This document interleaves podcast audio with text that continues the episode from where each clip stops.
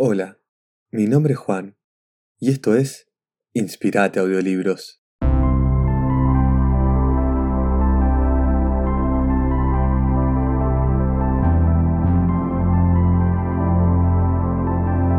El podcast donde encontrarás nuevas ideas que te van a ayudar en tu crecimiento personal, descubrir tu propósito de vida y prosperar en el futuro. Bienvenidos nuevamente a mi canal antes de empezar con el capítulo de hoy, me gustaría aclarar el porqué de la temática elegida y quiero que sepan que para nada quiero que suponga esto un ataque a los hábitos que tiene cada uno, ya que básicamente cada persona es libre de hacer con su tiempo lo que quiera. Pero sí quiero que sirva como conciencia y difusión sobre unos hechos que, en mi opinión, son muy poco conocidos y a los que les vendría bien arrojar algo de luz para ver cómo afectan en nosotros y en nuestro cerebro. En el capítulo de hoy haré un resumen del libro de Gary Wilson, Tu cerebro en el porno, y como de costumbre, le dejaré en la descripción de este capítulo un link para aquellos que quieran leerlo en forma totalmente gratuita. Este capítulo se va a dividir en cuatro secciones y si querés sacarle el máximo provecho de su contenido, les recomiendo mucho que se queden hasta el final, ya que será ahí cuando exponga los aspectos más prácticos que podemos aplicar en nuestra vida. Y por otro lado, si este tema te interesa y te parece útil, te pido por favor que te suscribas y lo compartas con tus amigos, ya que de esa manera me ayudas para que pueda seguir subiendo contenido de este estilo a este canal. En primer lugar, debemos ver qué es la adicción a la pornografía. Para que algo sea considerado una adicción, debe cumplir al menos estos tres requisitos. Como primero, tendríamos el deseo, la preocupación por obtenerla y, en consecuencia, la existencia de elementos que desencadenen ese deseo, como podría ser el tiempo que llevas sin experimentarla, el ambiente en el que te encuentres o algún hecho puntual que genere esa necesidad. En segundo lugar, debe existir cierta pérdida de control en su uso, como puede ser utilizada durante demasiado tiempo, con niveles de intensidad cada vez mayores, buscando estímulos cada vez más fuertes, o el hecho de no poder plantearte una actividad sin recurrir a los elementos que componen esa adicción. Y por último, debe tener efectos negativos, ya sea bien en el ámbito físico, psicológico, social o financiero, cuestiones que vamos a tratar más adelante. Este fenómeno está basado en un efecto que se conoce como el efecto Coolidge, que expone la búsqueda de novedad constante que tenemos programada en nuestra genética. Y su nombre viene de una historia bastante curiosa. Cuentan que el expresidente de Estados Unidos, Calvin Coolidge, estaba un día visitando una granja estatal con su mujer, cuando en un punto de la visita se separaron. Entonces la mujer se metió en el granero y vio que había un gallo que no paraba de copular, y le preguntó, intrigada al granjero, cuántas veces copulaba ese gallo por día, a lo cual el granjero le respondió que lo hacía docenas de veces. Entonces la mujer le pidió al granjero que por favor fuera a contarle esa historia a su marido. Y el granjero obediente fue y se la contó. Y el presidente le respondió, ¿pero copula siempre con la misma gallina? A lo que el granjero le contestó, obviamente no, que copulaba cada vez con una distinta. Entonces le dijo al granjero, por favor, vaya a contarle eso a mi mujer. Por otro lado, debemos mencionar que tenemos un limitador biológico en la obtención de recompensas, es decir, una sensación de saciedad que nos hace frenar una actividad, como podría ser sentirse lleno de tanto comer o bien estar cansado de practicar algún deporte que te gusta. Pero no tenemos un limitador para la búsqueda de pornografía, por lo que podemos tirarnos horas y horas buscando y mirando este tipo de contenido si no tenemos una fuente externa que nos haga parar, como ser conscientes de que tienes alguna tarea que hacer, o tener que ir al baño, o tener que ir a comer, por ejemplo. Y es de la unión de estos dos fenómenos, es decir, de la búsqueda constante de novedad y de la falta de un limitador biológico que frena esta actividad, de donde surge esta adicción tan poco conocida y comentada hoy en día. En segundo lugar, vamos a explicar los efectos negativos que genera en el aspecto más estrictamente físico, Podríamos destacar dos, la eyaculación precoz y la difusión eréctil. Sin embargo, son cuestiones en las que no nos vamos a centrar demasiado, ya que suelen ser consecuencia de los problemas que vamos a comentar ahora, es decir, los aspectos más psicológicos y sociales son en los que nos vamos a centrar. Podríamos enumerar una larga serie de efectos, como pueden ser una alteración en el circuito de recompensa que genera ansiedad, estrés, dificultad para concentrarte en una tarea menor, asunción de riesgos en la toma de decisiones, cambios rápidos de humor sin causa aparente, falta de motivación que genera apatía y menores ganas de socializar. También tendríamos depresión, una mayor tendencia a la procrastinación y una sensación de estancamiento en la vida.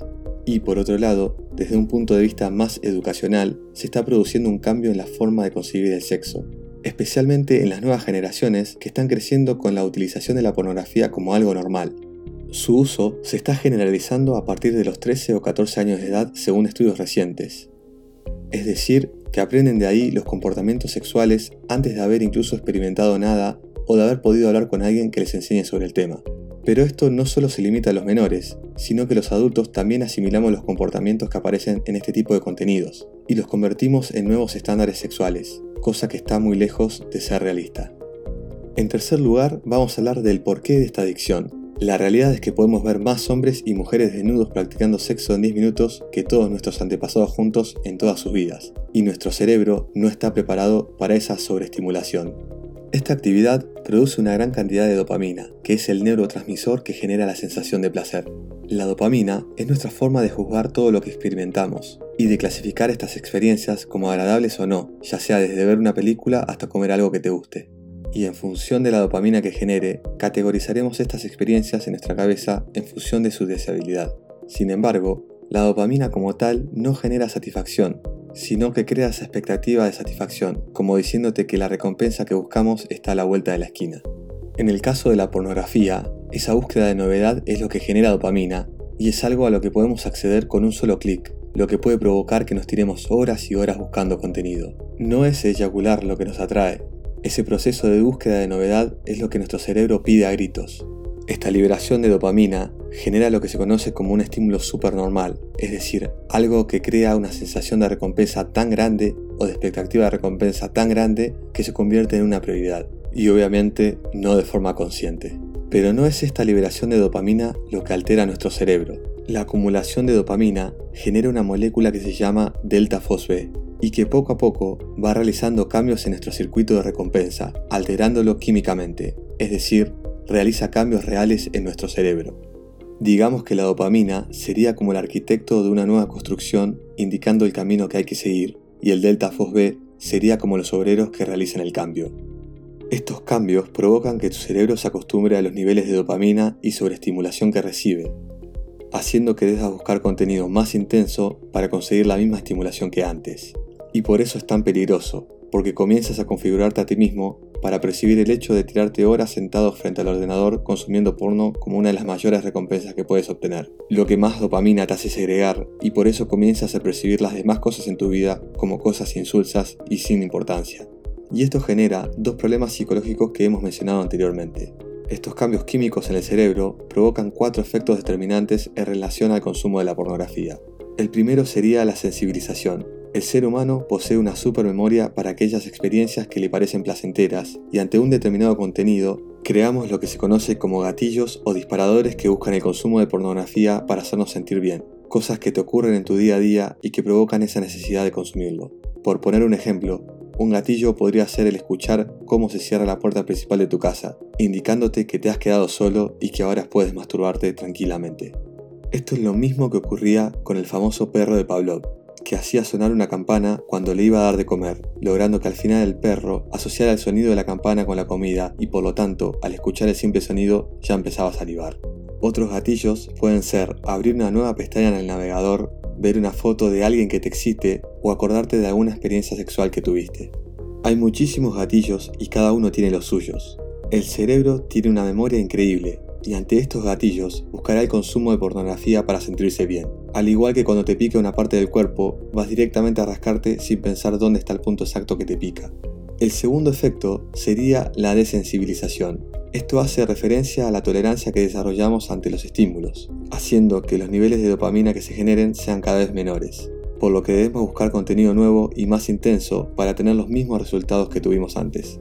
Ante la segregación de dopamina y la actuación de la delta FOSB para alterar nuestro circuito de recompensa, generamos una nueva molécula llamada CREB, cuya misión es la de reducir la influencia de la anterior para darnos un respiro ante un superestímulo. Digamos que si la delta sería el acelerador, la CREB sería el freno. Sin embargo, esto que en principio es un mecanismo de defensa para mantener la estabilidad cerebral, puede convertirse en algo negativo que tiene narices, ya que lo que provoca es que no te sientas tan bien con un estímulo como en el pasado, creando esa tolerancia que obliga al usuario a buscar contenido nuevo y más intenso para obtener la misma excitación que antes.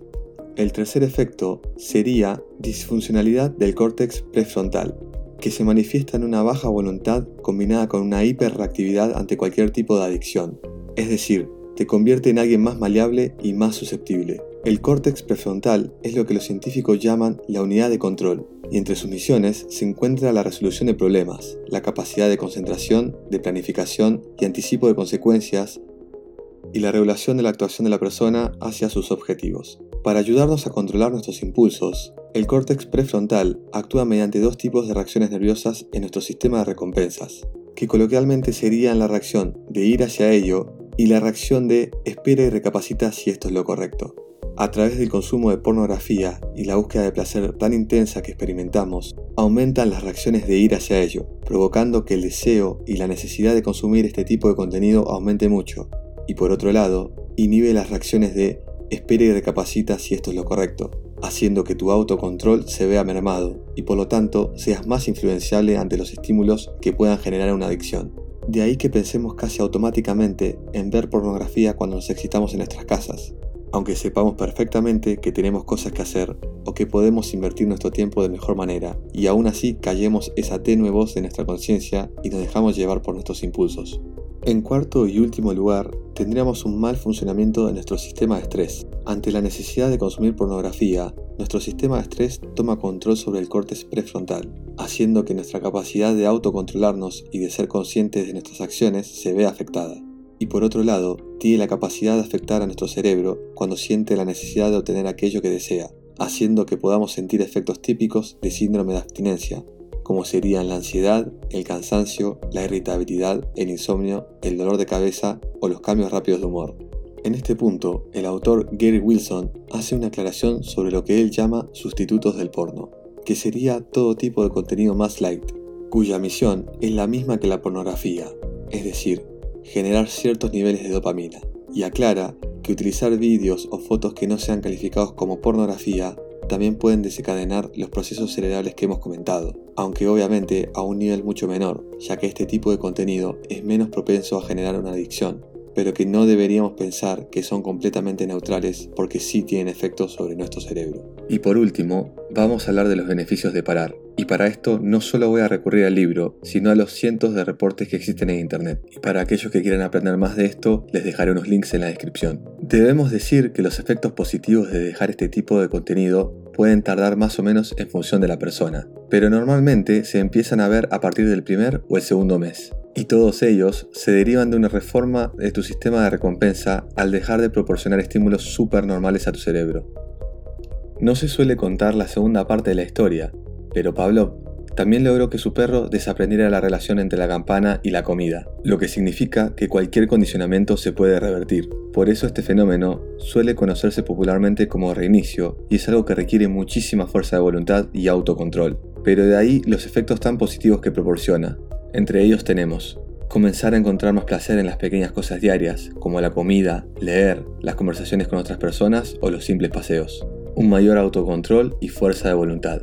Un estado de ánimo más positivo y estable, la toma de riesgo sin tener que sobrepensar todo, un mejor estado físico en general y más energía que te impulsa a llevar a cabo actividades de todo tipo, menor ansiedad social y más ganas de relacionarse con los demás, especialmente con el sexo contrario, y una mayor concentración mental que te hace ver todo con más claridad. En cuanto a mi experiencia personal, yo era bastante escéptico con todo esto y al igual que prácticamente todo el mundo, no consideraba que el consumo de pornografía pudiera tener unos efectos tan negativos como otras personas proclamaban. Igualmente decidí darle una oportunidad para ver si estos resultados se notaban y vaya que sí se notan. Al principio fue muy difícil, ya que uno está acostumbrado a consumir este tipo de contenido sin pensarlo demasiado, y una vez paras con esto, buscas constantemente estos sustitutos del porno de los que hemos comentado antes. Pero una vez que pasas una línea roja, tu cerebro deja de pedirte este tipo de contenido y comienzan a aparecer cualidades que antes no sabías que tenías. En muchos sitios califican estos efectos como superpoderes, y aunque pueda parecer un poco fantasioso, muchas veces se siente como tal. Casi sin pensarlo, me dio ganas de comenzar a entrenar, a comer mejor, le agarré el gusto a cocinar, para cuidar mi cuerpo y mi mente, empecé a leer muchísimo más y me vi motivado a abrir este canal para subir contenido que nos ayude y que nos haga un poco mejor cada día. Puedo asegurarles que una vez que sales de este círculo vicioso, empiezan a cambiar cosas en tu forma de sentir y de actuar, que son para bien, para muy bien diría. Cada uno puede sacar las conclusiones que uno quiera. Mi objetivo solamente es contarles resumidamente lo que dice este libro y compartirle ejemplos cercanos y la sorpresa que sigo teniendo a día de hoy cuando veo cómo era antes y cómo soy ahora. Es por eso que los animo y los motivo a que busquen más información sobre esto. Muchas gracias por llegar hasta el final de este capítulo y si te ha gustado el tema de hoy y te ha parecido interesante, por favor no dudes en darle like, en suscribirte a mi canal y que me dejen en los comentarios su opinión o su experiencia personal para que podamos compartir y que esta comunidad siga creciendo. Hasta la próxima.